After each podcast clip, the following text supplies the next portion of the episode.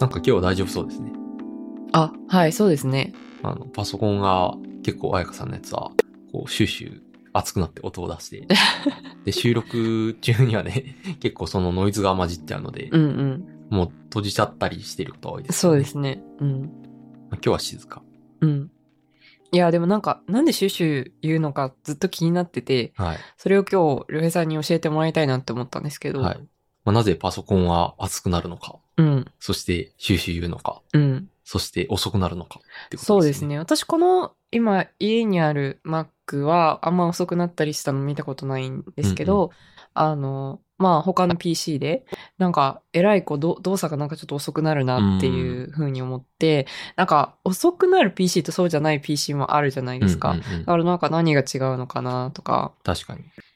なぜそれが、なんか、種類によって違うのか。っていうことですよね。そうですね。まあ、あとやっぱ、何使ってるかを、によっても、シュシュ言うの、言ったり、こう、うんソフトの種類とか、うんそうそうまあ、ソフト上で何をやってるのかによっても変わるってこそうとでね。ですすね。ううんん。はい。なので、まあ、なぜ PC が熱くなって遅くなるのかうんっていうことについて話していこうと思います。はい。よろしくお願いします。うんいや、これ本当ずっと気になってたんで、ありがたい。どうだろう？なんか、究極の答えが出せるとは思えないけど、うんうんまあ、そのうちの一つの側面について話そうと思います。お願いします。まあ、パソコンが遅くなるという現象を、まあ、二つに分けて説明、カテゴライズして説明すると、はい。一つは、熱くなって、かつ遅くなるっていうパターンと、うんうん。熱くはなってないけど遅くなるっていうパターンが、うんうん。外から観察すると 2, 二パターンに分けらはいれますよね、はいはい。うんで、今回はその前者についてうんうん基本的には扱います。はい。で、えー、まあ、パソコン、前者はそうですね熱くな熱くなっ、ってて、かつ遅くなる。そのせいで遅くなってる方なるほど。ですね。はい。で、まあなんか CPU の性能をまあ表現するのによく使われる単位があるんですけど、はいあのギガヘルツってやつですね、はいは聞いたことありますか？あります。中さんのパソコンは大体何ギガヘルツだと思いますか？ええー、わかんない。僕も知らないんで、あの、なんだろう、調べると出てくると思いますけど、うんまあ大体、あの、現代の PC は 3GHz ぐらいはいはいはい。です。で、これはどういう意味かっていうと、まあギガって、えー10億だから、まあ1秒間に35億回、まあ計算をしている、うんうん。みたいなイメージ。まあこれが高いと、まあより早く計算ができるうんうん。っていうことですね、大まかには。あ、2.6GHz でした。お、2.6ギガってことは26億回計算してるおー。ってことですね。うん。まあ最大でそのぐらいの計算ができるってことなのかな。うんなるほど。もしくは最小かな。どっちを表示するかはちょっとわかんないんですけど、計算ってすいません、単位は？計算は、まあ、サイクルかな。1サイクルあたり、うんどのぐらい計算できるっていうのが決まっていて、うんうん。はい。え、じゃあ、なんだろう。足し算するのは1計算でいいであ、すか？足し算1個するのは、えー1計算、なるほど。1サイクルを使います。うん。本当かな？うん、いや、そこちょっと気になって、うんうんあ例えば、プログラム上では1行で書く、はい書く例えば3つぐらいの項を足すとします。それって1回の計算で済むんですか？とかね。はい。1回の計算で、えー済むということはできます。ただ、実際にそれを実行するためには、うん。どっかメモリからその1っていう数字を取ってきて、うん。2っていう数字を取ってきて、うん。えーそれを実際にその計算をしてくれる、その中央のコアの計算機に渡して、で、その計算結果を出力するうん。必要があります。うん。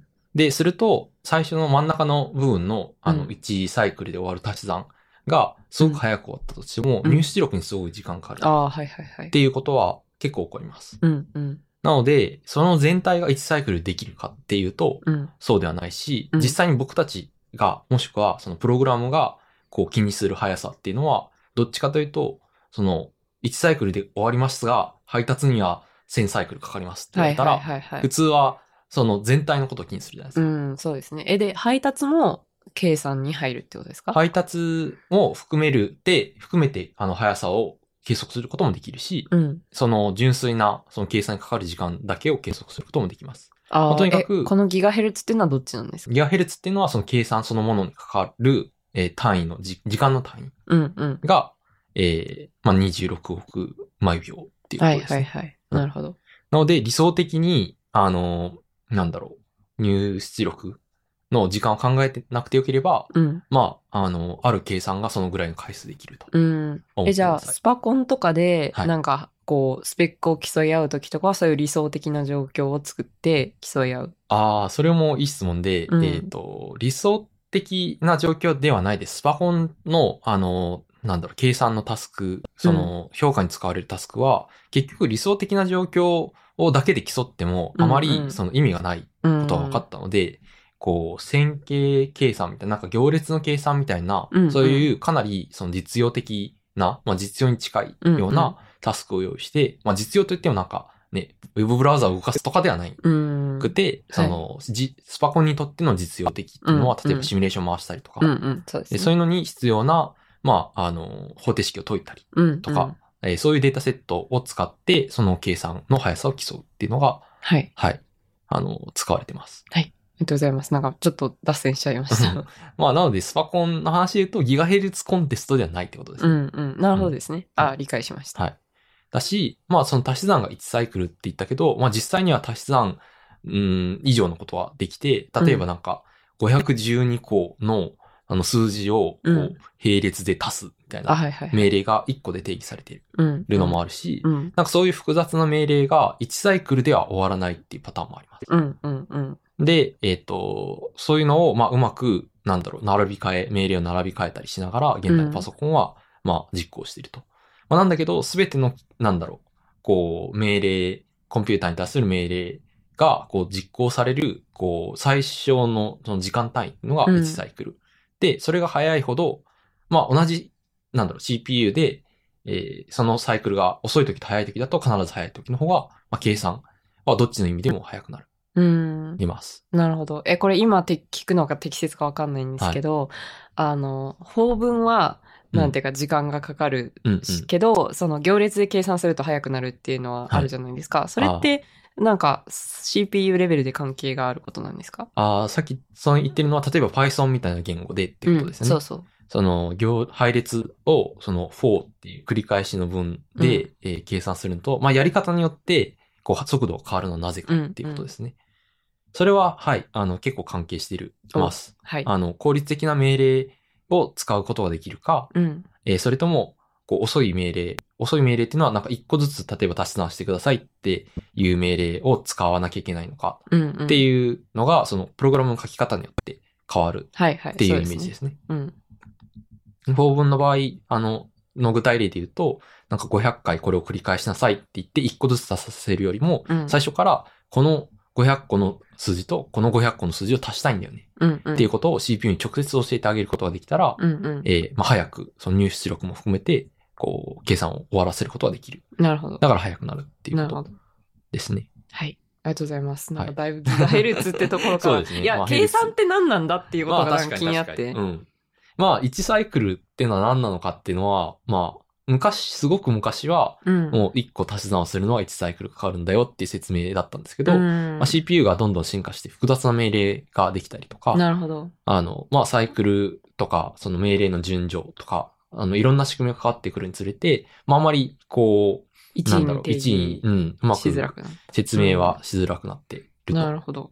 で、彩香さんが使ってるパソコンのはいギガヘルツの話に戻ると、さっき、はいその Mac の CPU の動作周波数が2.6ギガって書いてあったと思うんですけど、具体的には、プロセッサーの品番名 i7-8850H っていうものらしくて、はい。インテルの公式サイトを見てみると、えーこの動作周波数っていうのは変わるらしいです。うんうんなるほど。2.6ギガから4.3ギガまで、変わるとうんまあ、大体2倍、まあうん2倍弱ですよね。なるほど。で、えー、で、まあこれはどういう時に変わるかっていうと、負荷が高くなった時、うんうん。まあたくさん計算しなきゃいけない時に変わると。うんで、暇してる時には下がるっていうことなるほど。ですね。それってアクティビティモニターとかから見れるんですか？あアクティビティモニターで直接周波数は見れないと思います。はい。まあ、ただ、例えば、うん、そうだな。なんかファンを回るような計算をするときには、うんまあ少なくとも一時的には、えっと、あ高い周波数になってます。はい。で、周波数がなぜ遅くなる、まあ、むしろその速くなるわけじゃないですか。周波数を高くすることで。うんうん。で、それがなぜ、こう、影響するのか大事なのかっていうと、はい。周波数が高いほど、基本的には熱がいっぱい出るうーんん。ですよね。はいはい。で、CPU っていうのは基本的なことですけど、計算してるときに、こう、半導体で電気が流れて、うんうん。熱が出ます。うんうん。で、それは基本的には、あの、ジュール熱ってってやつですね。はい。あの、まあ、抵抗があってそこに電流を流すと、うん。あの、熱が発生する。何ジュールって熱が発生するよっていうことですね。で、それがめちゃめちゃちっちゃい CPU の中で、あの、まあ、例えば何十ワットとかいう電力を消費しているわけなので、うん。まあ、何十ワット分の熱がどんどんこう放出されているわけですね。うん。で、その放出される熱っていうのは、えっ、と、まあ、基本的には負荷が高い。つまりたくさん計算するほどたくさん出るうん。っていうことになってますし、はい。その周波数が高ければ高いほど、まあ、たくさん計算できるイコール熱がいっぱい出るうん。うん。ってことですね。で、なぜ熱が大事なのかってことなんですけど、はい。まあ、半導体っていうのは基本熱が熱すぎると壊れちゃうんですよね。ああ。でな、るほど。まあ半導体一個一個を取ってきたときに、なんかそれぞれの半導体にジャンクション温度っていう、なんか温度があって、はい。で、それを超えると、なんか電力の損失が多分上がりすぎて、熱暴走しちゃうと。損失っていうのは、損失っていうのは、えっと、さっき言ったジュール熱でどのぐらい使っちゃうかってことですね。なるほど。で、えーまあこの温度を超えたらいけないわけですけど、うんうんいっぱい計算するとすぐ超えちゃうですね、実は。なるほど。なので、えーまあ、冷やすっていうのが、うん。こう CPU にとってはすごく大事になってわけ、うんうんなってくるわけですね。はい。え、ちょっと冷やす話に行く前に、はい。そもそもこれは温度をが上がらないようにする、うん温度依存性が低い、その半導体を作ろうっていう研究とかってされてるんですか？あーまあ、それは、あの、実際多分あるんだと思いますし、うんうんその CPU のメーカーによって、あの、限界の温度っていうのは違います。うんうん実際。インテルの CPU と AMD って別の会社の CPU と、うん。多分、あの iPhone みたいなのに使われているものではう、んそれぞれ違うし、なるほど。そこを、こう、実際に熱が出ない、もしくは、温熱が出ても大丈夫な、うん、あの、うん回路を作るっていうのは、あの、研究をされていることだと思います。はい。まあ、ただ、うん。まあ、かなり限界を極めた結果、このぐらいの温度に落ち着いている。かうんつ、それが長年変わってないことから、うん。オーカナカシリコンっていうものの特性上、このぐらいで仕方ないいうことなのかなと思なるほど。っている。それ、これはもうシリコンの限界。うん、なんなんじゃないいかな。なるほど。うシリコン以外で作ろうっていう試みがあるんですか？ああ、それも非常に一損すぎるけど、うんちょっと僕の知識を超えてしまうけど、う。うんん。考えたことはみんなあるけど。あるでしょうねおそらくねうんっていうことだと思います。うんうん。なるほどですね。え、あとはもう一つ質問があるのは、えっ、と、なんか温度をどこで感知しているのかっていう、そんなちっちゃいく、なんていうか、うんうんうん、まあ、個々の半導体の温度が上がってしまうっていうことがあるんだとすると、うんうんそんなに細かく計測できているのか、それとも割とその全体的にどれくらい温まってるかで判断しているのか。なんかどうなってるのかなと思って。うんと、そうですね。えっ、と、一応 CPU うん、の温度っていうのは、うんこの使ってるユーザーも調べることができるんですあねあ、。はいはい。で、インテル CPU っていうと、多分、その僕たちが見える温度、うん。あの、まあ、ツールとかを入れて見えるようになる温度だけでも10 20個ぐらい以上あるんじゃないかな。へえ。実際に何個測って、それを、あの、なんだろう、フィードバックに使ってるのか、制御に使ってるのかっていうのは、とわかんないですけど、うんうん。うん。あの、一箇所だけで測定してるわけでは全然ないです。じゃあまあ複数箇所測ってて、そうですね。で、まあ、あの、あ圧、まあ、少なくとも一箇所でもその厚さを超えないようにコントロールしなきゃいけないってことですね。そうですね。はい。うん。まあ、ただ、その、なんだろう、個体で繋がってるので、うんこう、だんだん、時間が経てば熱は分散していくうんうん。わけなので、こう、各コン、なんだろう、各、こう、半導体一個一個に電、あの、温度のセンサーがないといけないってわけではなないです。。はいだから。まあ、ある程度予測はできるので、はいはいはいまあ、そういうのも使いつつ、はい。まあ、各コアだったり、各コアの各部分だったりの計測に必要なのが、そのぐらいの数うんの。温度センサーなんじゃないかなと思ってるはい。ってとこですね。わかりました。はい。じゃあ、冷やす話。冷やす話。まあ、なので、昔は実は CPU って何も冷やしてなかったんですよね。それは、あの、クロック数も低かった。つまり、あ周波数も低かったし、あの、線の一個一個の配線が太いんで、そんなに熱が出なかった。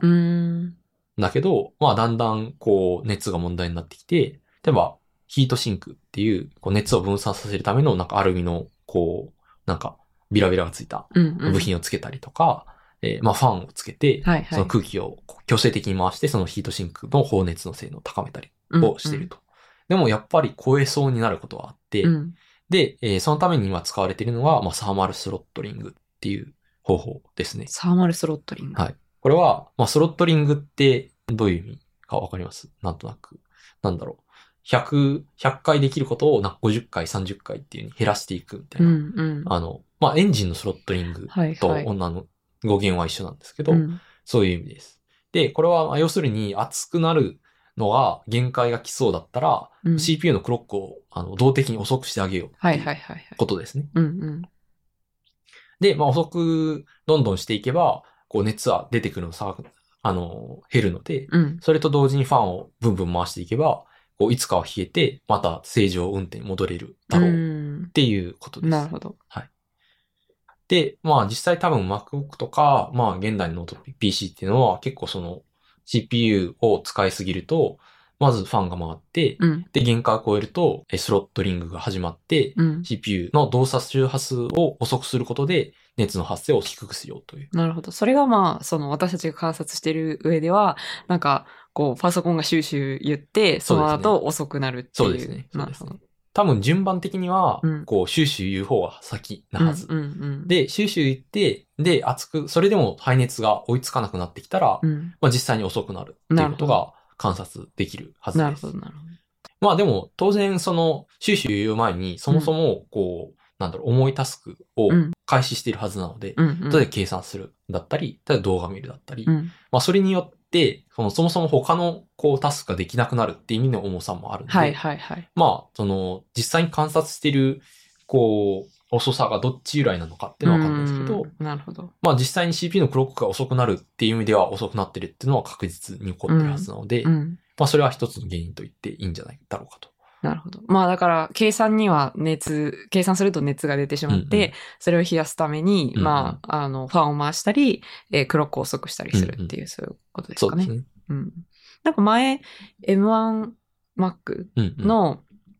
の、では、そのファンを回すんじゃなくて、別の方法で冷やしてるって話されてましたよね、ああ、そうですね。M1 チップっていう新しいチップを搭載した Mac が、あの、最近発売されて、まあ、2020年の年末ですね。うんで、その時にちょっと話したのは、えっと、まあ、実は、そのファンっていうのは必ずしも必要じゃなくて、うんうん。えっと、ヒートシンク、まあその、ヒートシンクっていうのは要は、あったかいものに冷たいものをくっつけることによって、うんうん熱が分散するから、こう冷えるよっていうう、んそういう仕組みなんですけど、えーそれだけで、まあ、放熱しているうんうん。ってことになってます。まあ、中には、その熱の伝導を早めるためのファンじゃないけど、ヒートパイプっていうのがついてはいはい。たりして、なので完全にそのヒートシンクだけでやってるわけではないんですけど、うんうんまあ、ファンって回転するものはなしで、えー冷却をしてるっていうことになってます。それはなんか熱すぎたりすることはない？それはやっぱ遅くなる、することで対応するっていうそうですね。うん。熱くなったらもう遅くなるけど、うん別にそれでいいでしょう。っていうか、うんうんうんそのファンがないことによる静かさだったり、うんうん行動のシンプルさだったり、軽さだったりの確方が、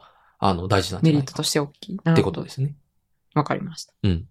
で、まあ、例えば iPhone とか Android とかスマホにはファンついてないですけど、うんうん。まあ、それで、なんだろう、熱くなるけど、こう、じゃあファンを分厚く買ったり重くなってもいいから、ファンつけようかとはなってない確かに確かに。わけですね。うん。うん。まあ、なので、まあ、最近の、その、まノートブック、ノート PC でも、まあ、そういう方向性で、高性能と両立することができるんじゃないかうんうん。っていうのは、まあ、方向性としては結構、なんだろう、盛んに、あの、やられていることなるほどでだすね。と思います。はい。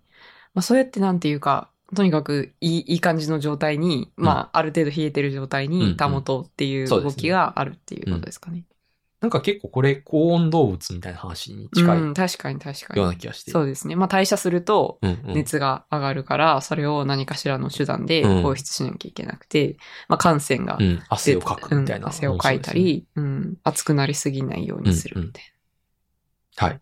実は汗をかくのと同じ方法で放熱するコンピューターが後で出てきます。な。おー、あ、そうなんですね。うんえ、汗をかくのと同じ方法で？まあ、あの、そうですね。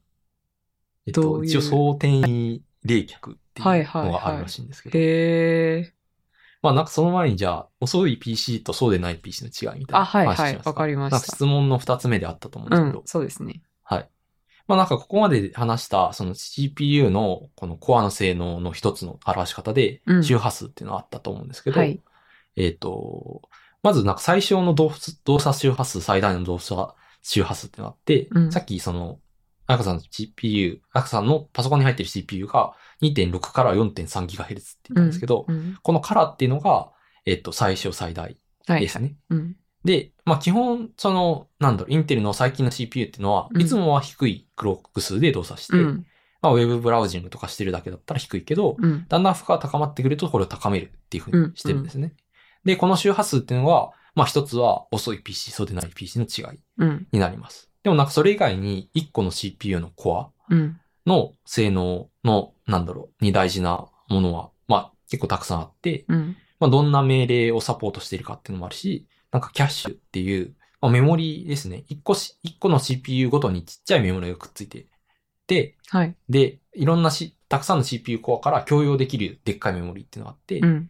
で、その CPU にくっついてる方のメモリの大きさ、キャッシュっていうんですけど、はいはい。それの大きさも違います。で、うんこれはなんかすごい、その、たくさん計算をしているときに、うん。こう、なんだろう、メモリに実際にデータを取りに行かなくても、うんうんその近くに置いてある机みたいなものからデータを取ってくれた方が早く計算ができる。なるほど。ですけど、その机の大きさみたいなことですね。うん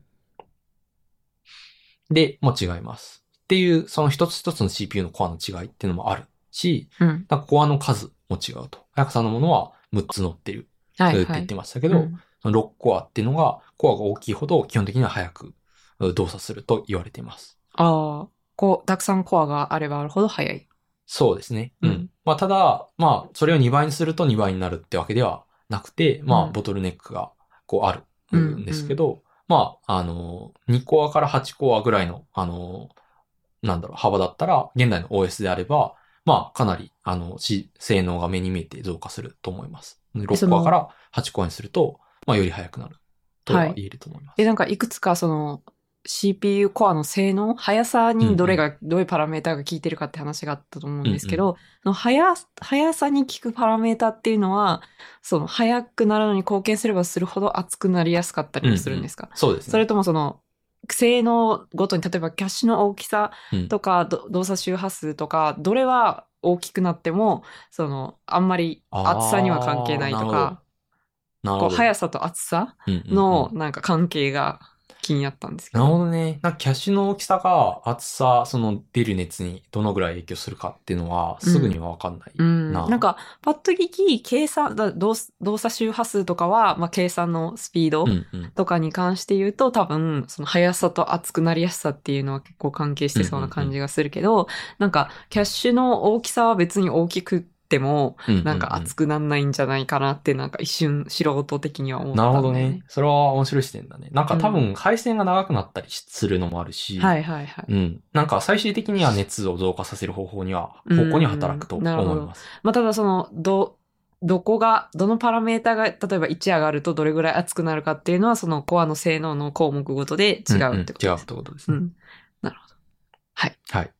まあそういうなんか、こう、ものがパッケージされたコアが何個あるのかっていうのが CPU のコア数の話うんうんなんですけど、なんか実はその個数だけじゃなくて、そのそれらがどうやって接続されているかっていうのもはいはいはい。結構大事うんなんですよね。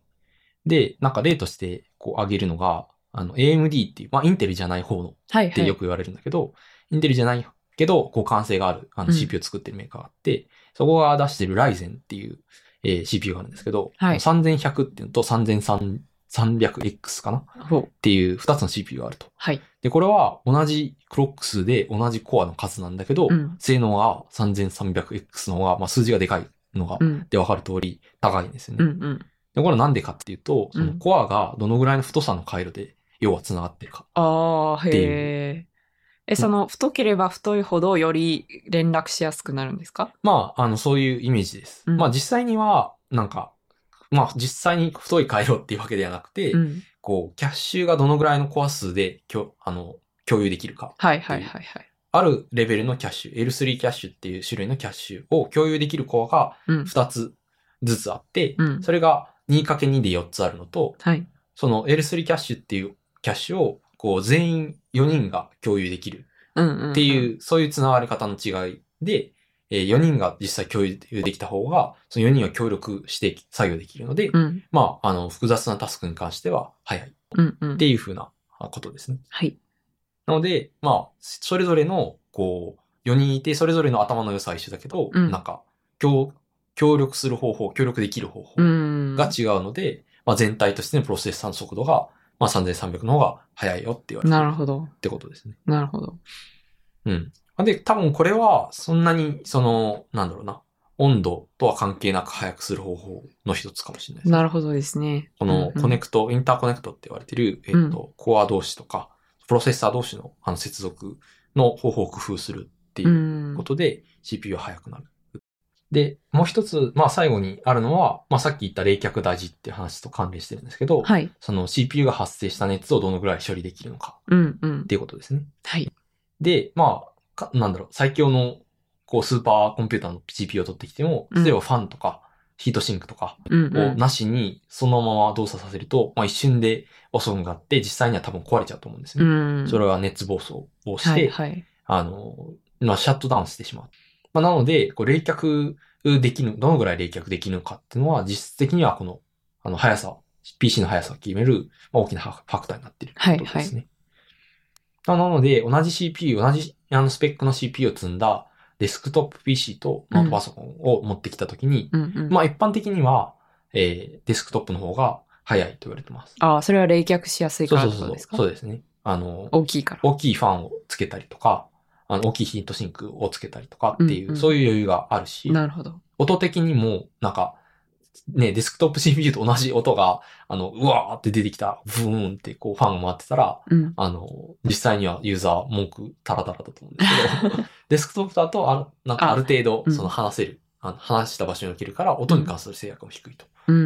いうことで、まあ、ファンも高い回転数で回せるああ、なるほど、なるほど。っていうのもありますね。うん。だからノート PC の方が音も静かにしなきゃいけないから、まあ、ちっちゃな、あの、ファンしか載せられないし、っていう。うん。なるほどですね。あとはまあ物理的にね、その CPU とキーボードとか、うんあの、が繋がってるんで、うん。こう、あ、めちゃめちゃ熱いキーボードとかだと火傷しちゃう 確かに。かったり、例えばラップトップっていうぐらいだから膝の上で乗せても大丈夫な温度にする必要があるわけですね。うんだったりするので、まあいろんな制約がある。熱に関する制約があるせいで、まあ、あの、ラップトップの方が大体は遅いと言われてます。なるほど。で、えっ、と、ここからまあなんかいろんな冷却方向、はいはいっていう話になるんですけど、うん。まあ、あの、さっき言った M1 の MacBook Air っていうのはファンがついてなくて、ヒートシンクだけでやってるよってはいいうはい。のがあって、でもまあ一般的な、あの、一番よく売られているタイプのやつは、うん。こう、ヒートパイプがあって、はいファンがあって、ヒートシンクがあって、それで冷やしてるうんうんっていうのがあります。で、えーデスクトップ PC で結構その、なんだろう、高性能なものになってくると、うんこう水冷っていうのがあります。水冷。水冷っていうのは、えっと、水をこう媒体にして、うん。あの熱を伝達するってことうですね。その CPU のすごいちっちゃい面積の、まあ、例えば1センチかけ1センチとか、3センチかけ3センチとか、そういうぐらいの CPU の大きさうんなんですけど、そこで出てくるあの熱を、こうどうやって、こう、ファンとか、うんヒートシンクに伝えるかっていうのは、こう、なんだろう、放熱を考えるときにネックになるうんんですけど、一旦水を、あ冷たい水を、うん。こう、そこに当てて、うんうんうん。その水を温めて、うん。その温めた水を、こう CPU から遠いところで冷やす。っていうのが基本的な水冷のい。、まあ、仕組みです。なるほど。なので最終的にはファンとかを使って冷やすんだけど、うん。その熱をちょっと遠くにこう送ってあげることによって。大きいファンだとか大きいヒートシンクに効率的な方法でこう伝えるなるほどことができると。うん。っていうのが空冷。まあ普通のあのノート PC とかが動作する仕組みに比べて、こういいよっていうことですね。うんうん。で、それが使われていると。なんですけど、なんか最近は、まあ、スーパーコンピューターとかも基本的にはそういう水冷、空冷とかっていう仕組みだったんだけど、最近は液芯コンコンピューターっていう、おー。液芯っていうのは液に浸すで液芯。え、それはなんか、なんだろう。大丈夫なんですか？そう。いや、重いじゃないですか。その、ショートしちゃうんじゃないのっていう。まあでも、その、冷媒の中には、こう、電気を伝われないっていうのもいはいはい。あるので、まあそういうものにつけてあげれば、うん。こう基本的になんか防、防水っていうかなんか、こう、ちゃんとその、その、冷媒が入ってきても、多分ななんか、フッカーなんとかとか、フロンとかを使うんじゃないかな。まあ実際フロンではないけど、はいはい。によく使われている物質、うん。液体のものを使って、で、それが入ってきても問題ないように、こう、シーリングをちゃんとしていれば、うんまあ大丈夫ってことなんじゃないかな。うん。で、まあ実際多分、理研とページコンピューティングっていう多分日本の会社はいはい。が作った、えースパコンで勝負っていうのがあるんですけど、うん。まあ、これは、あの、液芯コンピューターの中でもかなり、あの、当時高性能うん。なものとして有名になって、なるほ2016ど年ぐらいに、スパコンのランキングでグリーン500っていうのがあるんですけど、はいはい。これで1位を取ったと。グリーン500っていうのは、えっと、最、最も高性能なものっていうわけでなくて、うん。1ワットごあたりのうん計算性能が最も高い。ああ、なるほど、なるほど。まあ、え、エコなやつっそうですね。てことですね。うん。あでも、実際エコなものイコール、まあ、計算性能が高いっていうふうに、その、冷却性能がボトルネックである限りはうんなるわけなので、なるほど。まあ、そういう意味では、えっと、まあ、かなり熱のことを気にせずいろいろ集積できるうんっていう意味で高性能な、あの CPU で、まあ、ただ省エネっていうだけではなくて、なるほどな。まあ、かなりそのスパコンとしても優秀な、あの、コンピューターってことになってます。うん。まあ、あとはなんか、結構熱はいろいろみんな困っていて、うん例えばデータセンターをグリーンランドとかなんかそういう物理的にあ寒いあ、そうですよね。場所に置くっていうのも結構やられてるし、なんか海中で冷却を海水で行った方がいいんじゃないかああ、はいはいとかはい、ってなんか専用のコンテナにサーバーを収納して、こう冷却を海水で行う。おお海中データそうセンタ海中データセンターっていうのが、マイクロソフトがやってるプロジェクトナーティックっていうらしいんでー。すけど。すごい。はい。っていうのが、液芯とか、なんか水冷の、あの、最先端うんうん。と言われているはいものです。まあ、これはなんかだいぶ僕らが使えるようになるのは同そうですけうど。ん。うん。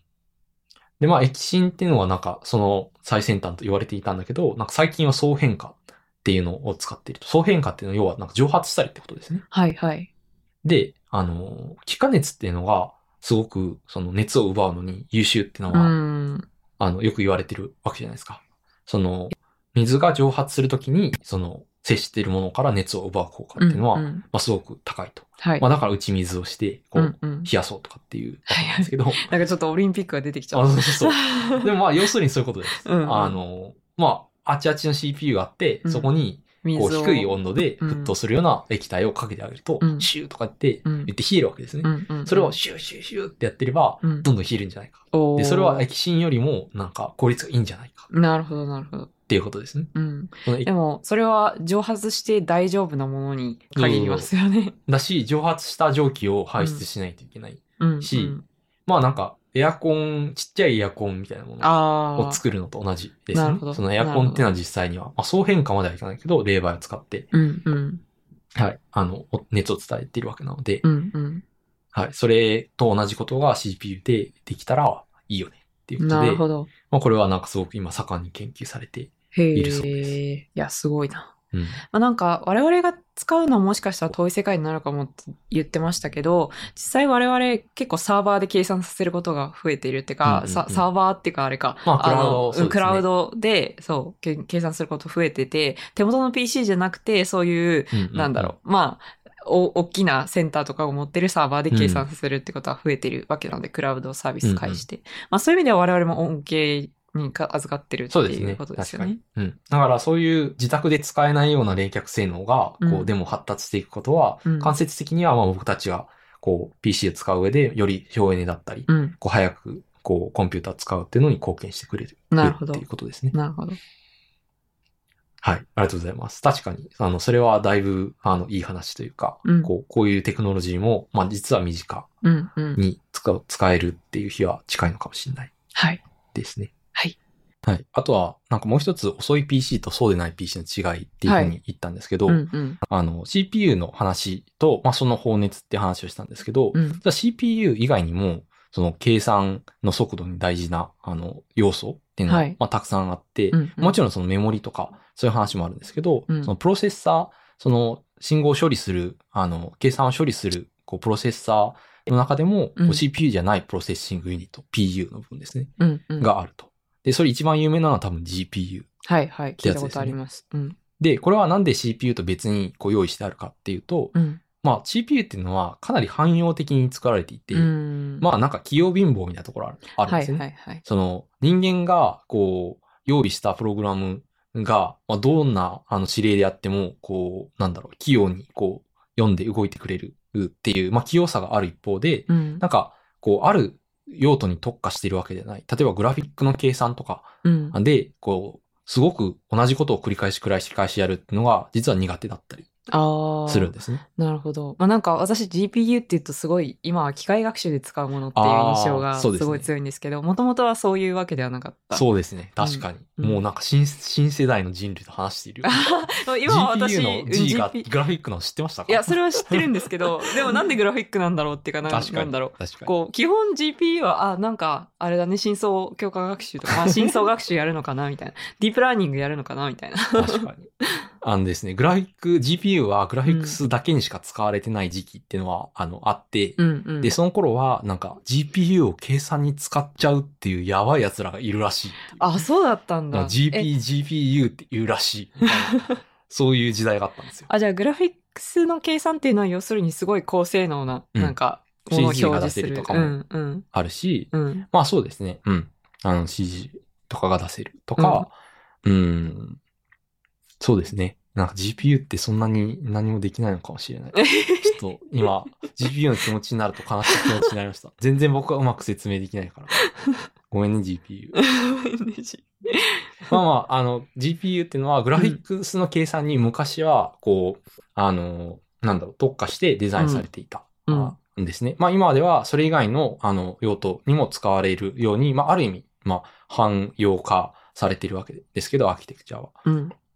まあ昔はグラフィックスでよく使われる、まあ行列の計算だとか、はいはい、はい。まあそういうものが速くなるように、まあ、特化された、うんうん、こう仕組みだったわけです。うん CPU みたいに器用に、こう、if、なんとか、if、なんとかとかって言って、条件分岐をたくさん含むような、こう、ものをたくさん、あの、高速に処理することはできないけど、うん、まあ、たくさんの計算を同時並列で、うんえーやったりとか、えっと、データを大量に読み出してきて、うんで、それを計算してまた書き戻したりとか、そういうのが得意な、あの、アーキテクチャになっていると、仕組みになっていると、ってことですね。はい。で、まあ、GPU はもう、なんだろう、すでにいろんなところに、さっき言った機械学習とかに使われているし、うん。身近なところで言うと、まあ、ブラウザのレンダリングとかうん。は、もう、ほぼすべて、GPU による、まあ、アクセラレーション、ハードウェアアクセラレーションっていう、まあ、GPU の支援を使って、CPU だけじゃなくて、あの GPU を使った、えーレンダリングをしていると。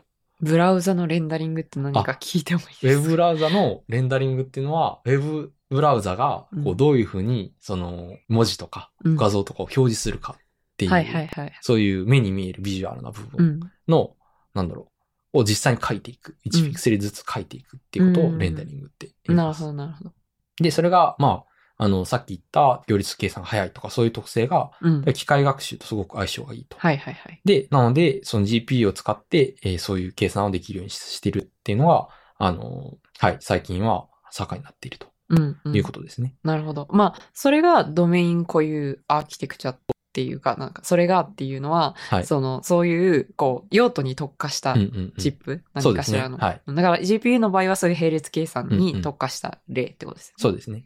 でも GPU っていうのは、もともとグラフィックスにこう特化して作られたものを転用してるわけで、うんうん。こう機械学習に特化したものが作ってもいいんじゃないかああ、確かに。っっていうのはあるわけですね。うん。で GPU をどんどん高速化させて、それを機械学習に使おうっていうんじゃなくて、うん。機械学習 PU みたいなのがあったらはいはいはいはい。いいじゃんっていう。うんで、それはなんか実際に、えっと、結構もう出てきていて、うん。まあ、例えば、えっと、Google の TPU、はいはい Tensor Processing Unit かな、うんうんとか、Apple のニューラルエンジン。はいまあ、はいこれは iPhone にもすでに搭載されてるし。M1 チップの最近の MacBook だと、まあ、それが16個載ってますみたいな。うーん。まあ、ちょっと詳細なスペックを Apple 公開してないんで、それどのぐらい早いのかっていうのは比較はできないんですけど、まうんあ、その専用専用のチップがどんどん出てきてますと。うん。例えば、それは Apple 上で動く Siri とか、うんうん。あるいは画像処理とかですかね。写真撮ったそうですね時の、うんそこ、そういう時に使われている機械学習。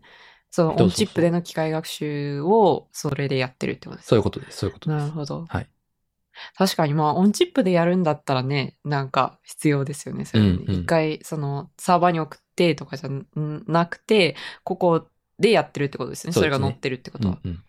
それを、まあ GPU を使い回してもいいけど、全然専用のものを使っていいぐらい、うん。まあそのぐらいみんな機械学習、いろんなアプリが機械学習を使っているうん。っていう時代であれば、えーその方が効率的じゃないかってことで、へそういうなんかドメイン、ドメインっていうのはその、なんだろう、タスクの種類に合わせたアーキテクチャを作って、CPU じゃないチップ、仕組みのチップを作って、やれば、CPU がこう遅くても全体としては速い、あのうんまあパソコンとかスマホができるわけですね。えでもなんか、なんだろう、スペース的な問題として CPU に加えてそういうドメインこういうアーキテクチャがいっぱいあったら、うん。それはなんかでかくならないんですか？そうですね。なんか実際に結構その問題あって、うん。な例えば GPU をこう別の、実際に別の部品として組み込むと、うん。こう、どうしてもその間のこう速度が原あの原因で遅くなっちゃったうりするん。わけなので、同じチップ上にあの CPU も、まあ、GPU として働くチップも、うん。そういう機械学習用のチップもうんこう乗せてあげようっていう、はいはいはいそういうトレンドにはなってます。実際に、あの、なんだろう、何度も話に出ている M1 チップっていうのは、うんえーそういう仕組みになっている。あ、そうなんですね。GPU も、えーさっき言った機械学習に必要なチップも、うんそれからセキュリティとか、そういうのを扱うチップも一つの中になってます。なるほど、なるほど。あ、そうやってかなり固有アーキテクチャが増えてるそうでね。んですすね、今、うん状況としては。いや、面白いな。え、なんか、すいません。これ、今、今聞くのがいいのか、後で聞いた方がいいのかちょっとわかんないんで、後の方が良ければ飛ばしてほしいんですけど、あの、なんだろう。それって、例えば、ここ、これは Apple ニューラルエンジンを積んでるから、それを意識してソフトって書くものなのかなとかいうことが気になったんですよね。なんかソフトウェアでこういう計算をするっていうのうんが、を決めたときに、それを受け手が、例えば CPU でやるのか GPU でやるのか、それともそういうドメインこういうアーキテクチャをやるのかっていうのは誰が決めるのかそのソフトを書いた人が決めるのか、それとも、その、なんだろう、まあ、そっち側で吉野にやってくれるのか。なるほどね。うん、例えば、なんだろう、Apple のニューラルエンジンが入ってるスマホと入ってないスマホがあって時に、はいはいプログラマーは if ニューラルエンジンとかって言って、その条件分岐を書く。で、それ特有特有のプログラミングとそうじゃないプログラミングを別でする必要があるのか。はい、そうですって。いう質問でもあると思うんですけど、それは、えっと、まあ、まさに、その Apple だのニューラルエンジンだったら Apple が工夫しているところで、うん。それを意識しないでもうん一番早いコードが書けるような API が用意されていて、はいはいはい。ライブラリが用意されていて、うん基本的にはそれを通じて計算をしてねと。なるほど。で、そのライブラリの中でどういうふうな、その、こチップの使い方をするのかっていうのはうん任せてくれと。うんうん。そういうふうな、あの、方向にトレンドがなるほど。あ、じゃあ基本的にはそのハード側がそういう API を提供するっていう方向になってる。そうです。まあ、はい OS とか、うんまあ、OS の上のライブラリとかがそういう、うんうんあのハイレベルな、抽象化されたはいはいはい API を提供して、なるほど。でプログラマーはそれを使って、まあうん基本的にはその中身も多少は意識するわけだけど、うんあの、基本的にはその中身とか、ニューラルエンジンが何個積んであるのかうんとかについては意識せずに、あの、まあニューラルエンジンの場合は、あのうんできるようになってます。なるほど、なるほど。し、まあ Google の場合は、TensorFlow だったか？な、うんうん。っていう、はいあのライブラリが、あのなるほど TPU をうまく使うのに、まあ一個レイヤーを挟んであげることによって、ううんまく使えるようになっているということです。なるほどですね。いや、なるほど。え、じゃあそれは OS ごとに違う？OS ごとに、はい。うん。だから MacOS と、例えば Windows 上で動く、あの、WindowsOS であれば、それぞれ別の API を使わないといけない。API か。えーうん。そうかな。えっと、多分それを、なんだろう、うまいことできるようなライブラリに開発今頑張ってるけれども、うんまあ現状では、そうですね。なんか、one size fit all みたいなうんのは、まああんまり思いつかないかな。あー基本的にはその OS ごとに API をあの使って、まあそうですね。うんスマホ向けに書いた、あの、うんプログラムをそのまま全く同じように動かすっていうのは、えっと、まあそういう風にデザインされたライブラリを使わないと、うん今のところできないのかな。まあ僕はあんまりちょっと、そのコードをババリバリ書いてるわけじゃないんで、うんうん最新の事情はわかんないんですけど。うん。はいなるほどです。いや、勉強になりました。他にどういう、こうこういうアーキテクチャがあるんですか？ああ、なんかさっきちらっと話した、そのセキュリティうん。で、まあ今は例えば HTTPS っていう、その、エンドツーエンドで、うんつまり途中にこう、傍受している人がいても、はいその中身がわかんないような、うんうんあのセキュアなっていうんですけど、うん。セキュアな通信をしているソフトが増えてると思うんですね。はい。はい。まあブラウザでもなんか、左上のその、アドレスバーの横に鍵マークがついてる。場はい合がほとんどだと思うんですけど、これは SSL っていう、まあ HTTPS の中でセキュアな通信をしているっていう意味なんですね。うん。それはぼ傍受されても。傍受されても大丈夫。大丈夫ですよっていうですね。で、えーこのためには、まあすごい、あの、なんだろう、たくさんの計算をして、うん。暗号化をして、うん。えー送って、送って、送られてきたデータを複合化してはいはい。戻してっていうことが必要なんですけど、これも、まあ、あの GPU と同じく、ちょっと特別な計算で、うん CPU は、まあ、苦手としてるんですね。まあ。最近の CPU では結構それが早いような命令、特別な命令が追加されたんで、うん。あの、大丈夫ってこともあるんですけど、はい。まあ、専用チップに外注した方が、まあ、早かったりとか、うん。それからより高いレベルのセキュリティが実現できたりとかするる。ので、えー結構まあスマホがまあ多いですけど、まあ最近はそのはい。パソコンの CPU にもそういうセキュリティ専用のチップっていうのが載るへえ、なるほどですね。はい。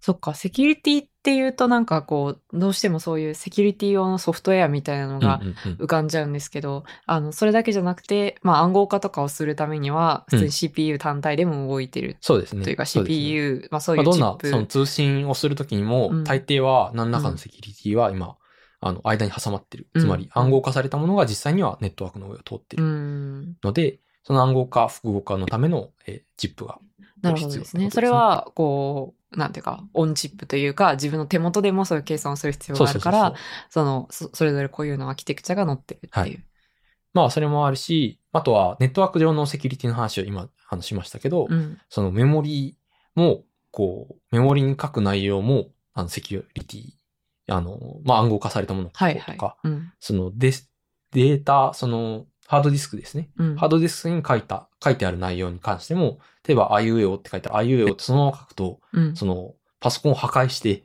で、半導体の中身をこう読んだら、全部バレちゃうわけじゃないですか。なるほど。うん。でも、それを、あの、暗号化してから書き込む。うん。複合化してから読み出すっていうことにすれば、うん。その、そういう意味でもセキュリティが高まるわけですね。それはネットワークと関係なく、うん、その、パソコンの中でのセキュリティっていうのが高まると。うんっていうことで、まあそういうふうなデータの書き込み読み出しの中でも暗号化っていうのが動いていて、はいはい。そういうのはもうもっとさらにそのオンチップでしかできない、その暗号化複合化っていうのは需要が高まってる。っていう意味で、まあ専用チップが最近はよく開発されていますね。なるほどですね。いや、なんかちょっと前の話というか、うんあの、なんだろう CPU のコア間の接続によって速くなるみたいな話があったんですけど、これもそういうアーキテクチャ間の接続によって速くなったりとかそういうのってあるんですか？ああ、多分あると思います。ううんん。まあ、多分この中であ例として挙げたいのは、例えばうんセキュアエンクレーブ、はい、はい。iPhone で使われている仕組みはいだ。ったり、コプロセッサーっていうものですけど、はい。Pixel っていうスマホでも Titan M2 っていうのがあったりとか、うんうん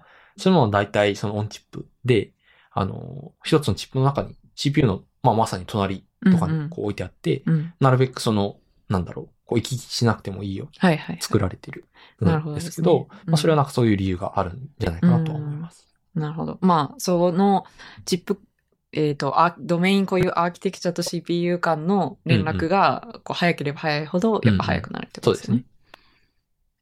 はい。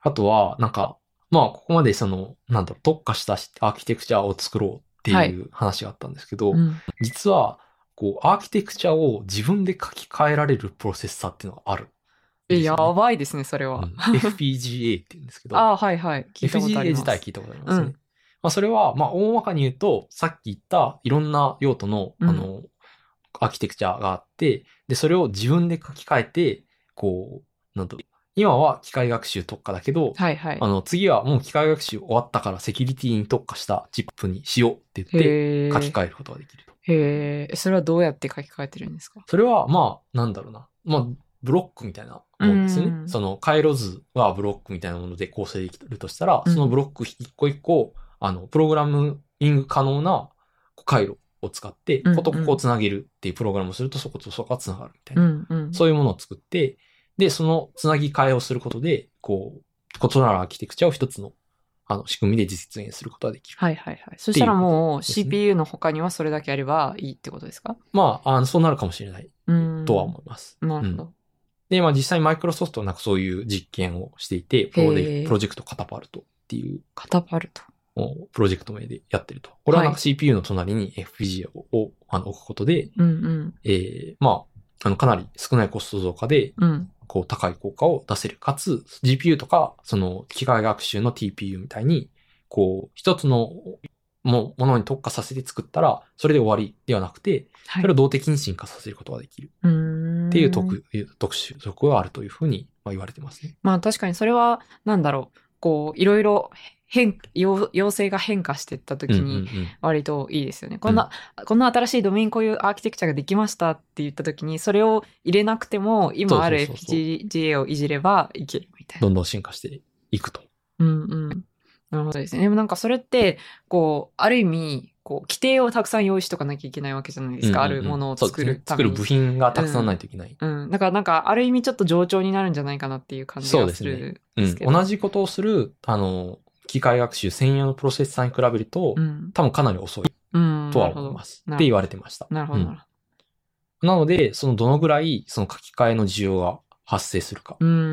ていうのも結構重要なんじゃないかな。なるほどですね。なんか機械学習のなんか特化といっても、このモデルに特化したうん。プロセッサーっていうのはできないわけじゃないですか。はいはいはい。このニューラルネットワークのモデルに特化した、うん。えープロセッサーっていうのはできないけど、FPGA だったらそれができる可能性があるわけですね。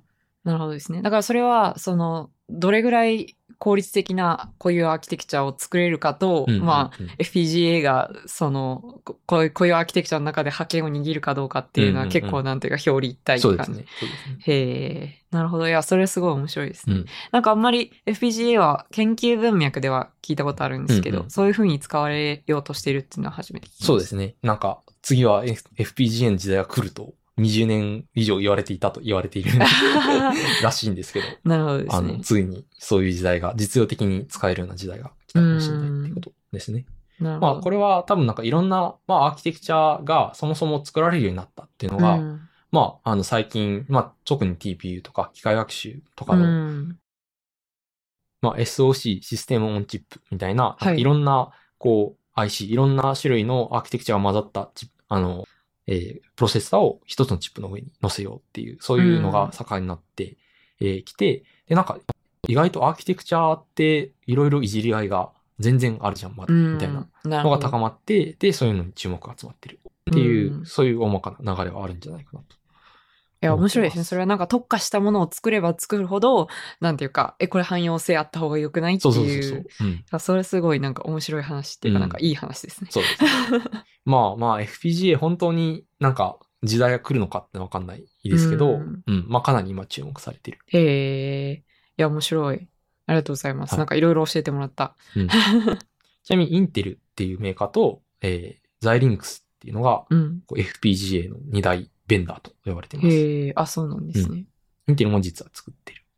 え今はなんか何に使われてるんですか？とね、今は多分身近なところでは、うんあの、僕は最初あんまり思いつかなかったんだけど、調べてみたら、実は結構いろんなところに使われていて、監視カメラとか、おー、あ、なるほど、なるほど。あとね、高精細テレビ、もう 4K テレビとか、うん。DVD レコーダー、プロジェクターなど、うーん。まあ共通点としてあるのは、その画像とかを扱うはいはいはい。っていうことですね。そうですねで画像処理とかが高速にリアルタイムに必要なもうんうん。のに、まあよく使われている。なるほど。なるほど。で、なんか多分いろんなそのプロトコルとかにこう対応できたり、うんまあかなり早く、CPU よりもまあ早く、でも GPU みたいな大きいあの回路は必要なく処理できる。うーん。何かに特化したあの回路を、でも専用に設計するほどでもないっていう数作りたいっていう時に、うんうんまあ FPGA っていうのはよく使われているらしいです。なるほど。へえ。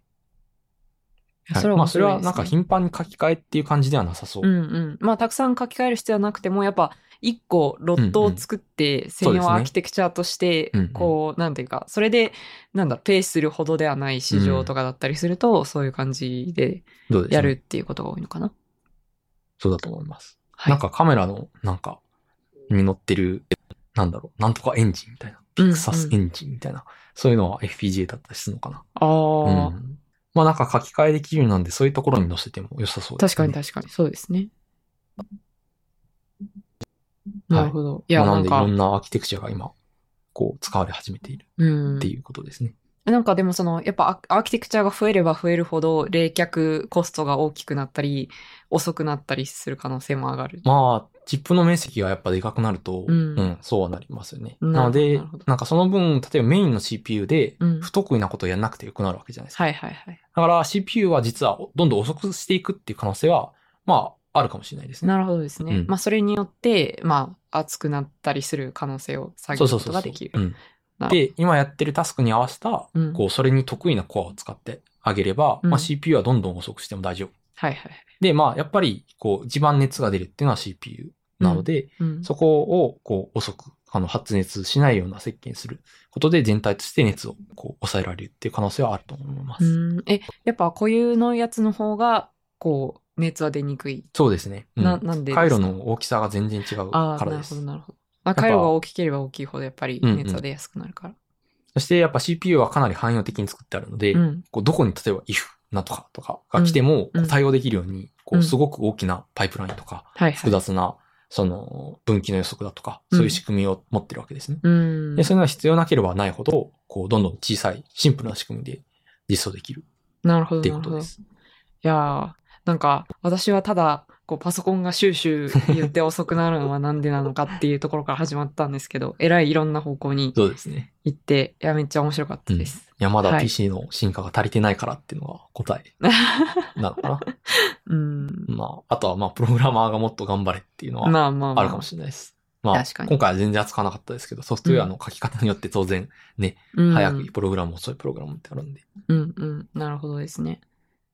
なんか、こう、確かに自分で計算を回してるとき、うん。なんか、例えば私の場合 R スタジオとかでやるんですけど、まあ、例えば R で計算させてるときに、すごい時間かかったりみたいなことはうんうん。あって、まあ、それは私が書き方を変えれば早く、こう、うんうん。シュシュ言わなくくなるかもしれない。うんうん。ああと他になんか自分があることだと結構私 Chrome うん。を使ってて、うんそのウェブブラウザを開きすぎてシュシュ言うこととかがあるんですよね。うん。